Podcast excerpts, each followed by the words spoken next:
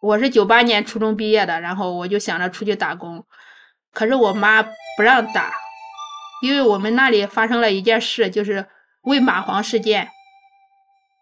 当时是我表爷家的两个女儿，然后出去打工嘛，然后被他舅舅卖到那个蚂蟥厂了。深圳这边有那个黑厂，就是地下蚂蟥厂。它那个蚂蟥，它就是说是一种药材，而且还是个酒店的一道名菜。当时是在那个蚂蟥厂，然后就是有一次在吃饭的时候，他就是感觉身体不适，然后就偷偷把饭菜倒了。当他把那个饭菜倒了以后，他说奇了怪，所有人吃了饭全部都躺到那里了，他就自己也躺在那里，他就想看一下到底最后是干什么了。然后他自己闭着眼睛，是感觉有人把他衣服全部脱了，然后就扔到那个湖里边了。当他睁开眼睛的时候，身上全部都是黑麻麻的一片。全部爬满了蚂蟥，当时把他吓死了。然后他是光着身子，就是跑出去了，然后报警了。我记得很清楚，他是警察开着警车把他送回来的，送到村里边，然后好多人去看，我妈也去看了。他说好惨呐，哎，出去打工打着打着人命都没了，把那人都当喂那蚂蟥啊。那是第一代出去打工的时候。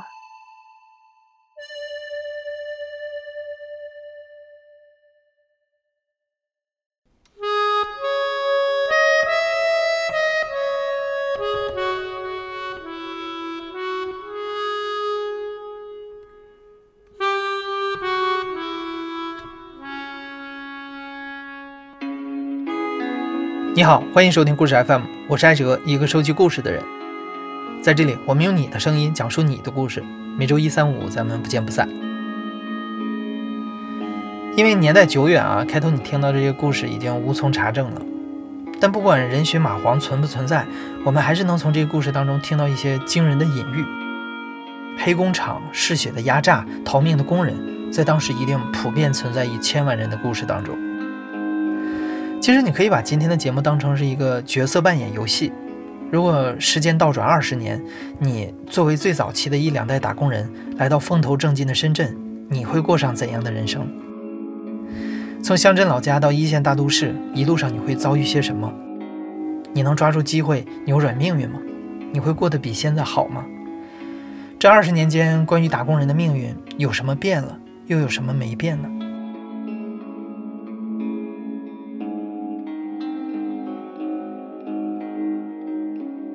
我叫小平，来自河南南阳，今年三十九岁了，职业就是一名普通的工人。我零零年就来深圳打工了，一直到现在了。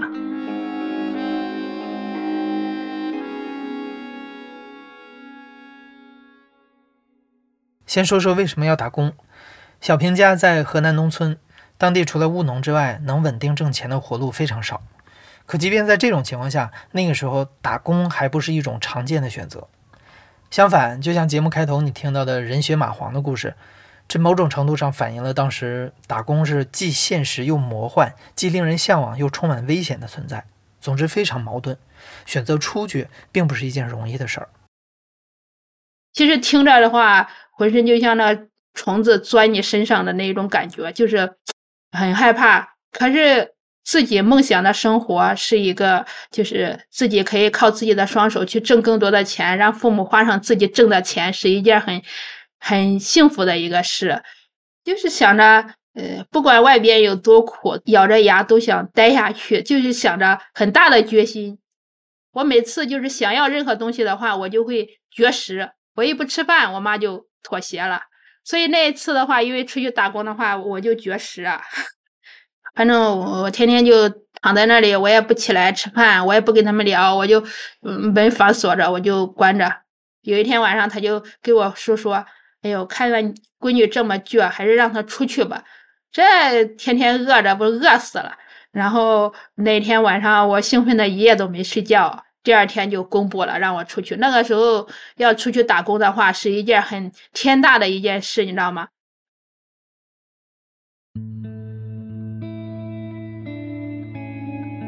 克服流动的恐惧只是第一关。那个时候没有电话联系方式，只有写信。小平想办法联系上了在深圳打工的堂姐，堂姐寄来了一封信，信里只有一个地址：广东省深圳市宝安区沙井镇德昌电机厂。这就好像在游戏里终于触发了主线任务，可是外面陌生的世界、遥远的路程都是横亘在中间的隐藏地图，需要一步一步的解锁。为此，家里决定让哥哥送小平去深圳，不是因为哥哥出过门。只是因为年轻人更机灵一些。出发前，妈妈跟小平和哥哥交代了很多：路上坏人多，你们兄妹要紧拉着，别被拐走了；路上的东西不能乱吃，里面有迷药；一定要带笔，遇到外地人说话听不懂，你就写字。带着这些叮嘱，小平出发了。始料不及的各种困难，也从这一刻开始陆续出现。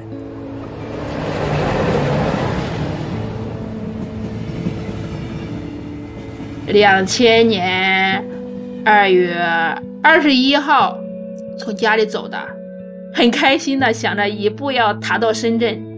当时我哥背着那个大包啊，大行李包，背不动一样，然后我就抬着，我们一起就急急团团的都上了火车。上了火车也是一路上被骗过去的。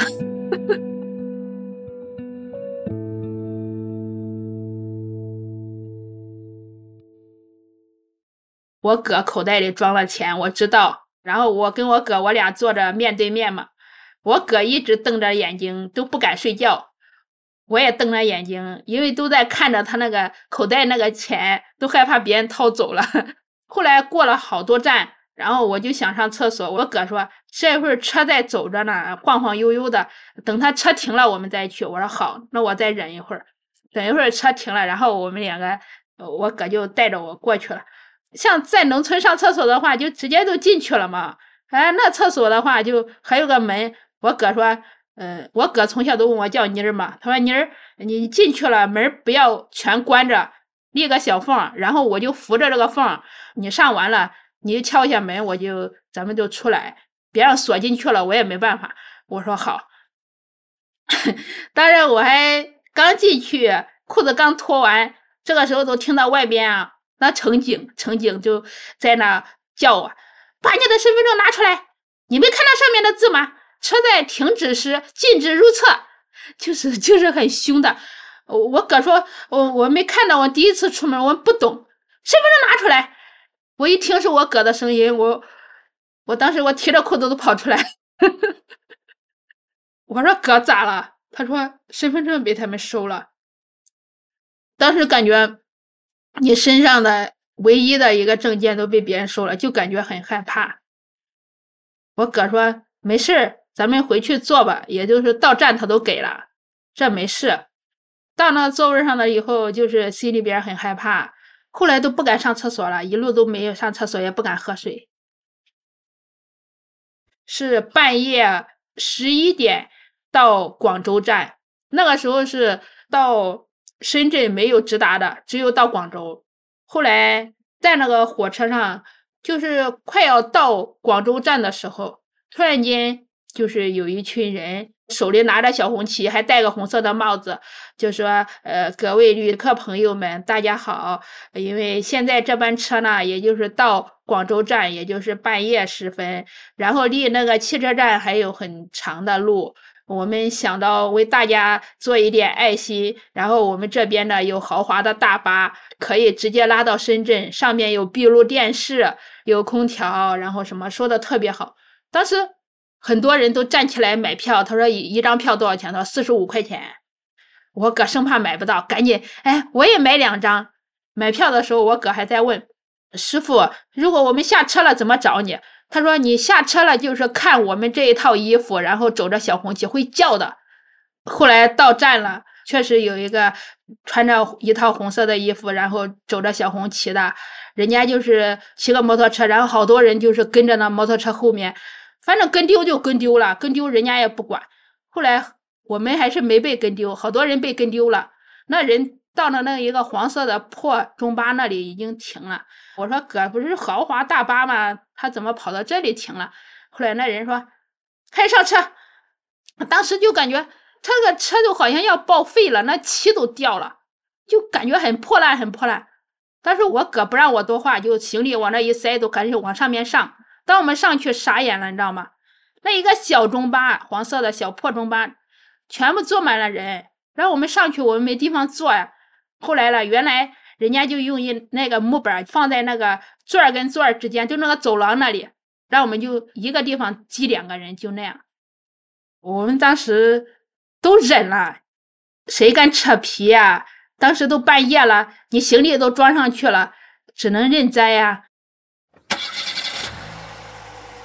后来那车开开了好久，就是那荒郊野岭的，猛然间车停到那里。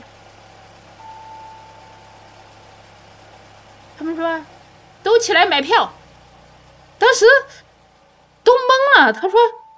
我记得很清楚，有一个女的，当时她是第一个嘛要买票的人，人家她是坐在前面，那个女的就说我们在那火车上买了票，这是我们的票。她刚把票弄出来啊，那个卖票的人就直接把她踹着领子，直接把她扔下车，车开始开上走。我当时我扭过去，透过那窗户看着那女的哭着在跑着，还说我的包，然后慢慢的把他那身影。就看不到他的身影了，就卷成一团，就在应该在那哭。好多人想站起来，然后想反抗，还是不敢把自己的那些表情，就连说一个字都不敢，害怕人家把你丢下来。然后所有人都掏出了人民币，一人四十五块钱，又买票了，买了二次票。后来了，深圳这边就是那个。大巴车呢，它不报站，只知道是在那路上行驶，也不知道到哪里了。当时我跟我哥，我们两个心情都特别沉重。然后他就慢慢的移到那个司机的旁边。那个时候，我我父亲还是去买了一条烟，万一路上有什么的话，给人家递根烟好说话。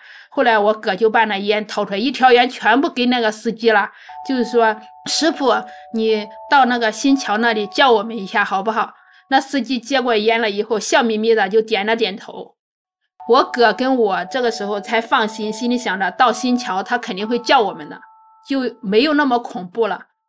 可是我们迷迷糊糊在那路上走着，呃，突然间那个车上有一个男的，好像被一颠簸，然后又醒了。人家是以前是在外边打工的，人家知道路，他就是突然间就说：“师傅，师傅，我到新桥了，你怎么给我拉到哪里去了？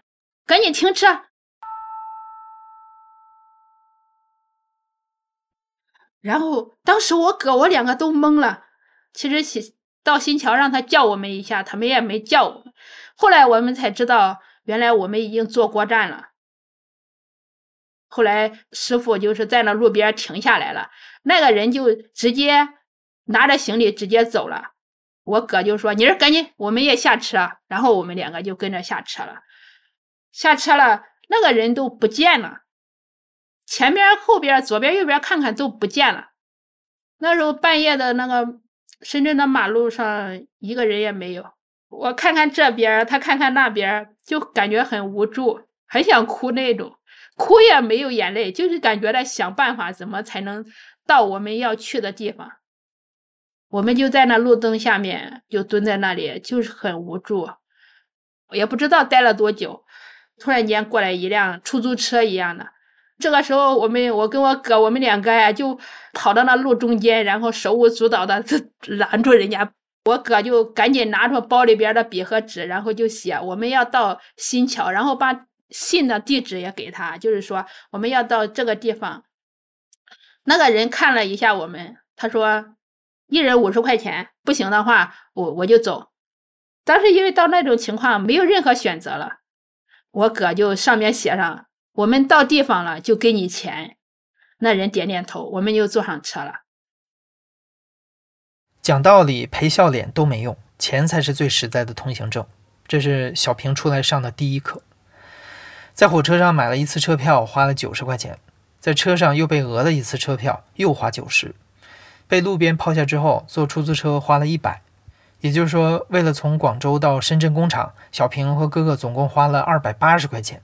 那一年，河南省农民的平均月收入是一百六十五元。也就是说，从广州到深圳，小平花掉了将近两个月的平均收入。可是钱还是不能解决所有的问题。小平不知道，接下来他们需要一个对于当年的打工人来说至关重要的道具——暂住证。刚好我们下车的地方就是那宿舍下面。这个时候，突然间天都开始下了好大雨。当时德昌电机门口不是有个电话亭吗？我哥就把我紧紧的推到那个电话亭里边，然后他就靠在外边。其实靠在外边是淋着雨的，一直淋着雨的。其实我们这一路上颠簸，也没有吃什么东西，很饿很渴，就是感觉的很狼狈。后来我我迷迷糊糊都睡着了，我哥也睡着了。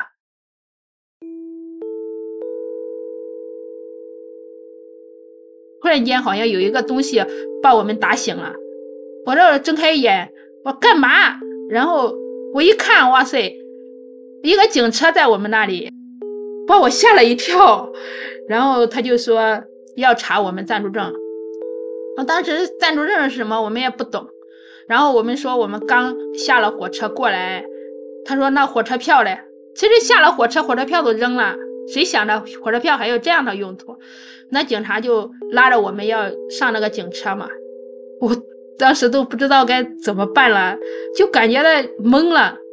后来那个门口那个保安那个大爷呢，就是五十多岁的样子，他就说：“哎呀，这孩子一看都是农村过来的，你看衣服都淋湿了，带着这么多行李，刚刚还问我他姐的地址，他是过来寻亲的。”挺难的，别拉他上去了。然后这个时候，那个大爷就给一人递了一根烟，笑眯眯的跟人家说：“我当时是被他拉上去，然后人家又把我踢下来了，然后没把我们拉上车。”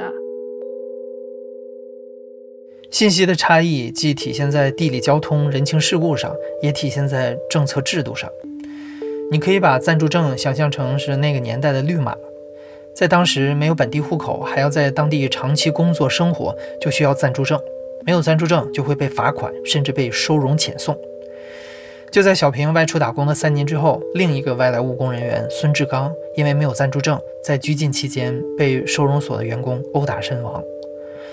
从被丢在荒郊野外失去行李的女乘客，到收容遣送致死的打工人，小平一一解锁着打工路上的隐藏关卡。但凡一个关口走错，后果就不堪设想。如果说父母交代的经验、大哥的陪伴帮小平度过了新手保护期，那接下来的关就只能他一个人过。在堂姐的帮助之下，小平成为了德昌电机厂的一名工人。接下来，他该如何独自面对一座冷漠又巨大的钢铁丛林呢？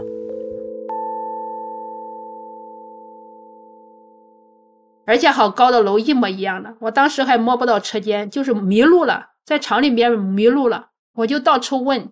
其实当时我只会说家乡话，好多人不理我的，我就感觉到很无助。然后没办法，我就回到宿舍了。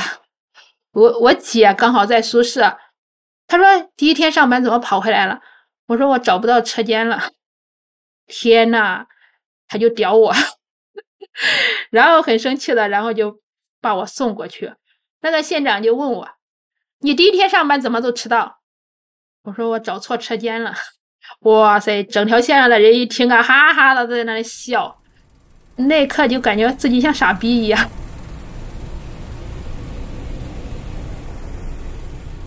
然后那里嘛没有空调，只有个破风扇，而且是站着做事，一天都是上十个小时，就是站着做事，很累，很辛苦。他那个厂是做马达的，就是新桥那边沙井那里最有名的厂德昌电机嘛，现在还在。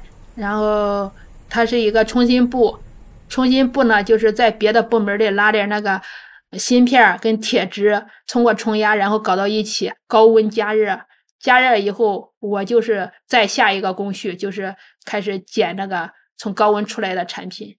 然后我刚上岗，突然间那个料通过那个感应器，它没留下来。出不来了，我就学着那个老员工的样子，用左手的那个食指胆胆怯怯的伸进去，然后就扒那个料。可是当我扒那个料的时候，突然间那料就带料带我手，直接是夹到那个那个模具上面了，紧紧的贴在上面。那种高温几次加高温的那种，它很烫很烫的，只要说轻轻的碰一下皮肤就是一个泡。你跟那模具跟你指头完全吻合到一起了，就融到一起了。当时那种痛啊，简直是撕心裂肺的痛，就在那叫。当时前面那个工序那个女孩子，我不知道是哪里人，然后就笑着扭扭头，就没理我。这个时候应该是把那个紧急开关给关着，可是我这个右手够不着，左手在那上面，在那机器里边夹着，就没法关这个紧急按钮。人家上面工序的人看到我，也就是摇摇头笑笑，人家都扭到一边，就就没没做什么。我就在那放声的大叫，掉着眼泪就在那叫着。当时是把那个县长叫过来了，县长就把紧急按钮给关了。当时我那个指头抻出来的时候，黑了一大片儿，没有一点知觉了，麻的。深圳这边的话，因为你是新员工啊，你跟人家都不熟啊，举手之劳他们也不愿意，因为你发生工伤的话，他们他们那个机器一停，他就可以玩一会儿嘛。照样可以拿钱嘛，他也巴不得多玩一会儿呢。然后我还是照样上班，可是他就给我换了一个工位，让我充芯呢。那芯片也很利，我当时是芯片也是扎到那个指头里边了。我又害怕那县长看到了又屌我，我就死死的捏着这个伤口，还在那里去做。后来呢县长巡线的时候，就是说这线上怎么这么多血呀？这地下怎么谁流的血？就害怕那个县长骂我，就不敢吱声了。就是在进厂一个月，一个月之内就是工伤，再加上皮肤过敏，那个芯片我还过敏，满脸就是那个痒疙瘩一样，耳朵里边都是啊痒的钻心呐，难受的很，全身都开始痒起来了。就在同一个月，那个时候我就特别想家，想我妈，就是感觉这。靠自己的生活，并不是像像自己想象的那么好。我是两千年二月二十五号进的厂，那个时候我的工号是四五三二一六，我记得很清楚。然后我拿的第一份工资是现金，那时候是二月二十五号进厂，二十九号发的工资，发了七十块钱，人家给我一百，让我找三十块钱，我竟然没钱找。我拿着那个钱的时候，我手都整个手都在颤抖，心里边很不是滋味因为我第一次发现，原来这就是我的血汗钱。在这场打工生存战当中，拿到工资并不意味着通关，而是游戏难度提升的开始。小平的工厂位于沙井，这里聚集着很多工厂和外来务工人员，嗅着钱的味道，各路堂口、黑社会、地头蛇的势力也会聚集在这里。除非你永远不出工厂，不然他们总会有一种方式骗走或者是抢走你的血汗钱。逛街了，路边上不是摆红色的布，上面摆的那个三金，那个时候很流行戴黄金，它上面写着十块钱买二送一。哎呀，反正十块钱无所谓，买二送一，那我三金不都有了吗？问你要多长？要截断？那老板说这么长行不行？我说不行，再长一点。截了以后，他把那个牌子提起来，上面还有几个小字，按公分计算，七百块钱。出去吃快餐啊，带肉的贵嘛，然后点个土豆丝，土豆丝两块钱，我们就想着两块钱一盘嘛。妈的，吃完了，人家要了几百块，又被坑了。原来是论根的，论一根一根的。我那宿舍有个女孩子，早上起得早，然后从那路上走，结果有一个骑摩托车的，直接把她那个耳环啊铲掉了，耳朵都扯流血了。还有他们去逛街的时候，然后带那些东西都抢走了，抢走了，人家一看是假的，就把人家打了，就是说妈的，你没钱了就别在这装逼，带假的来骗我们。我们厂里边有个女的看中了那个裤子要买嘛，穿上试呢，裤缝开了，她就不打算要。当时那老板呢，气的骑到那女的身上就开始打，把她衣服都撕烂了，当着大街上的面，那女孩子当时就是很大的羞辱，直接就是跑到我们宿舍那里，直接都跳楼了，当晚直接都死了。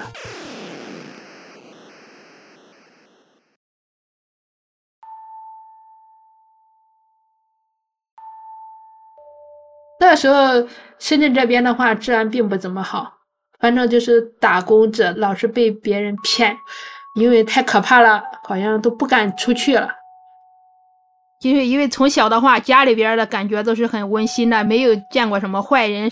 突然间自己经历了，就感觉到这个社会很黑暗。然后就是突然间就是一个反差来了，基本上是不是你想的那样？而且是人心的话，就是 很冷落，自己在外边就是一个单独的一个个体，没有人会同情人，你没有人去帮助你，也就是所有的东西都靠你自己去处理，自己去解决。有时候你有什么心里话的话，想给工友聊聊啊，或者是给呃室友聊聊啊，也就是别人只不过把你这些当成笑柄一样的，取笑你傻。所以说这一切的话，就只能说窝到心里边，只能自己独自承受着，也没有说去诉说的空间。这个时候你会怎么选呢？继续打工还是回家？小平选择了坚持。但他小心翼翼的，从不轻易踏出工厂。终于在坚持了两年之后，小平挨到了极限，他决定回家。但就在这个时候，小平结识了他打工生涯当中的第一个朋友。因为这个朋友，小平有了走出工厂的勇气。对于工厂外的深圳到底是怎样的存在，小平也有了更直观、更残酷的认识。我要走，我我说要辞工嘛，他说辞工批你，他就不给我发工资，他说要等到月底，那我怎么回去啊？我那个时候就在厂门口那里租了一个集体，就是那一个单间啊，然后好多人住在一起，我住在那里，我就等我工资。后来因为我们那个厂里边那个床帘的话，就是一个蓝色的猫咪的一个头型，知道吗？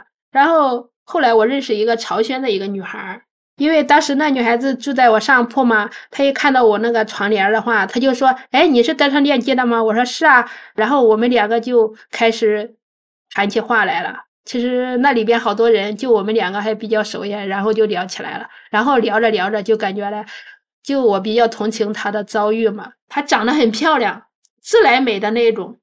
呃，弯弯的眉毛，然后眼睛大大的，皮肤白白净净的，就是很漂亮，给人一种很舒服的感觉。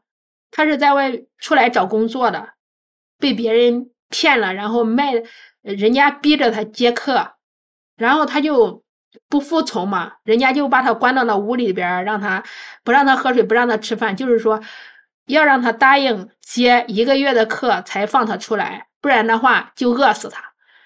当时他没有路可选择了，最后就没办法就妥协了，然后就接了一个月的课，然后出来重新找工作。我那个时候不是要离开深圳，我就想着我待在深圳，我还没有说出去溜过冰，我还没有说去投影厅里看过电影，就感觉很遗憾嘛。然后那女孩子说：“哎，简单，我带你去嘛。”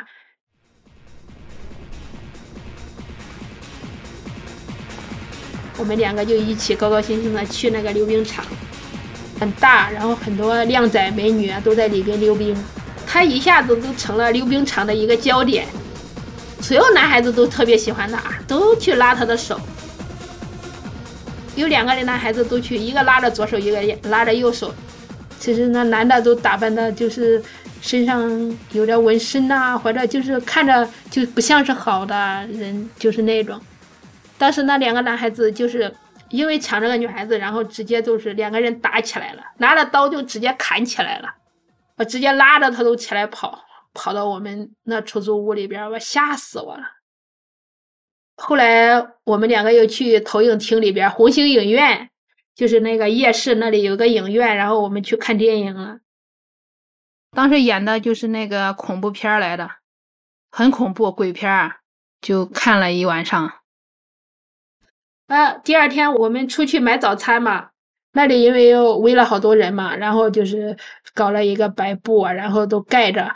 我们说这里发生什么，我们就问嘛，好奇嘛就问嘛，然后听他们说投影厅里边，然后那个凳子下面嘛有一个女尸，就是被人家强暴了，然后赤身裸体的，那女尸都在那个凳子下面塞着。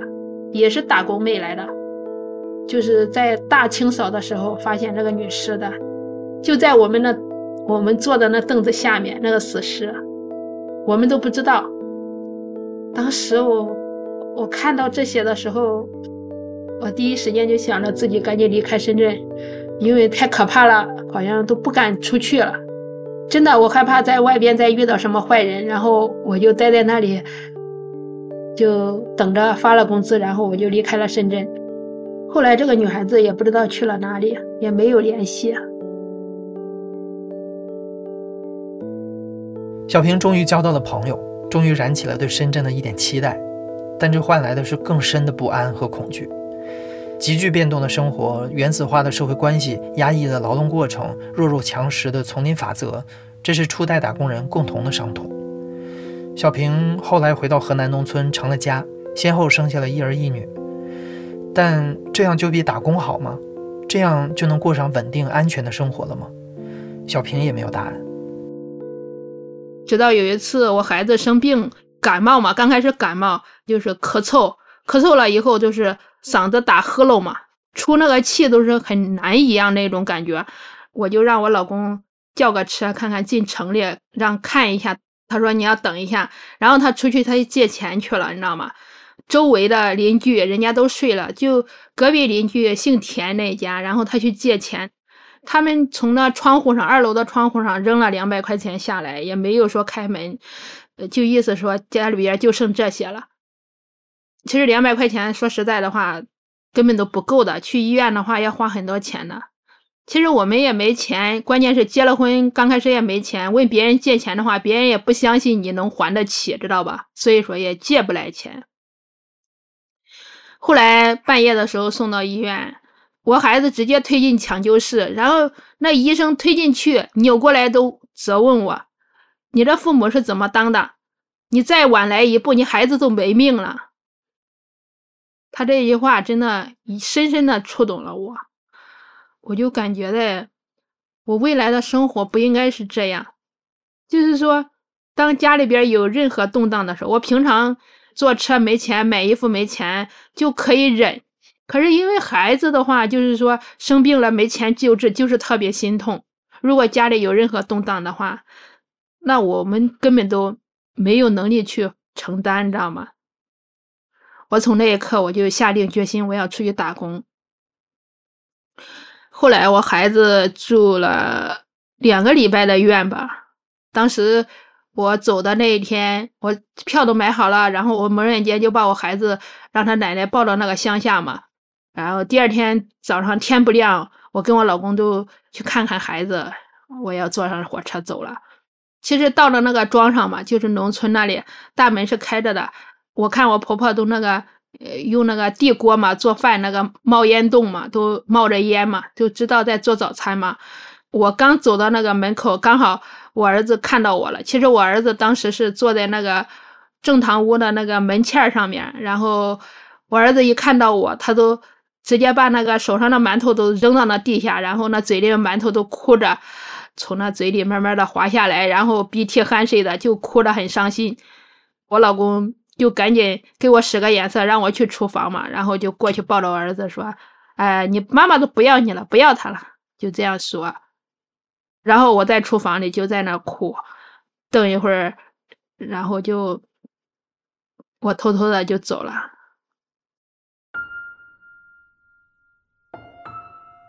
继续打工还是回家？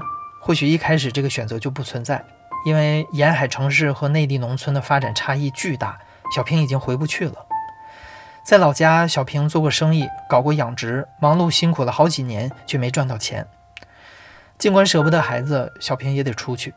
这就好像游戏里早已经设定好的程序，不管你选哪条路，最终都是要打工的。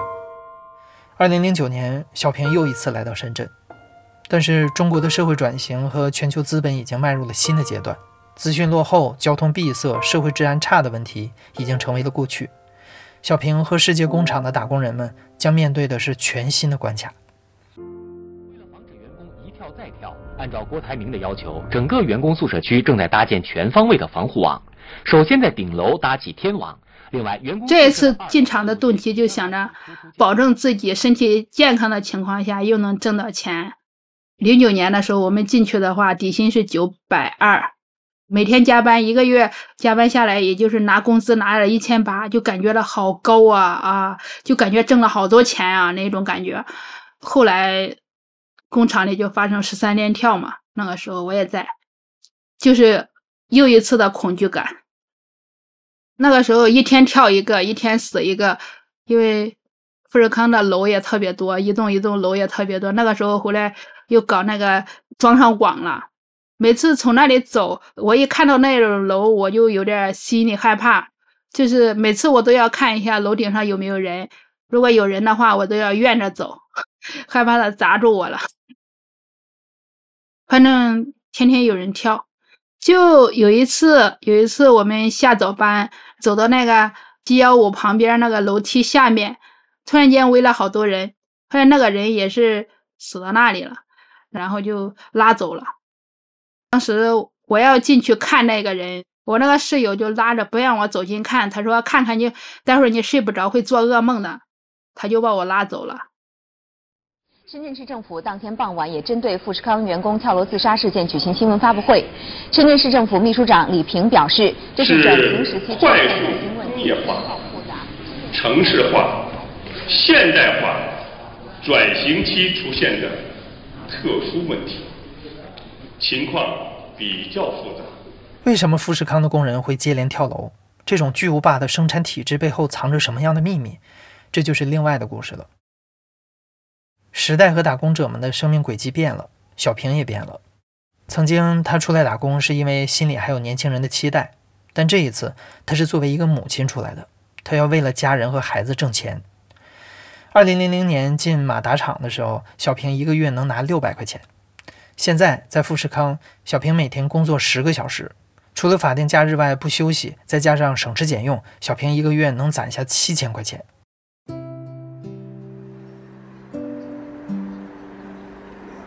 如果你去过深圳的深南路，可能会看到不少外来务工人员在邓小平画像前合影留念。你可能从他们的眼里看到对深圳、对未来生活的期待。但小平一次也没有去过。现在治安好了，小平敢去逛街，敢去溜冰，可是他一次也没有进过深圳市区。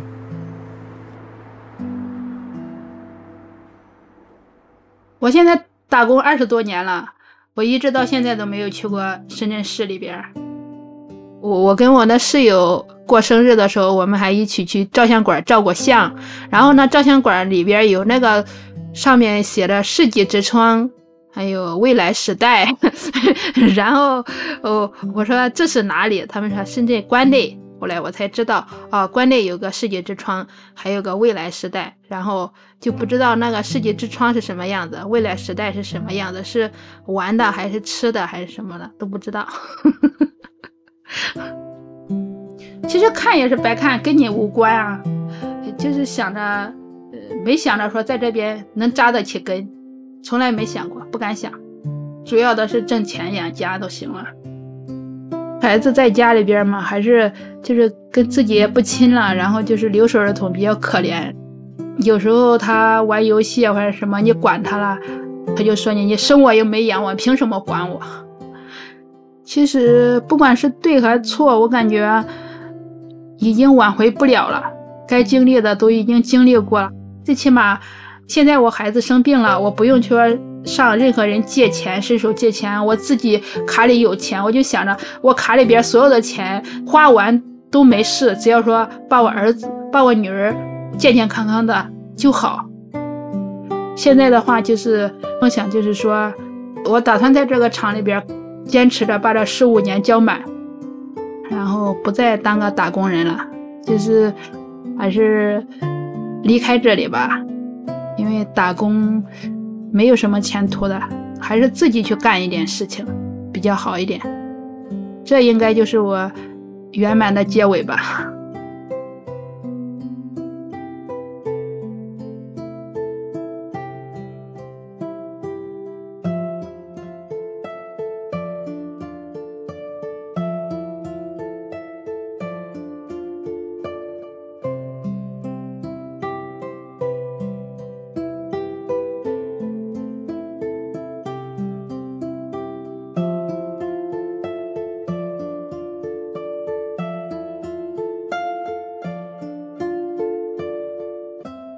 你现在正在收听的是亲历者自述的声音节目《故事 FM》，我是主播艾哲。本期节目由林峰制作，声音设计桑泉。感谢你的收听，咱们下期再见。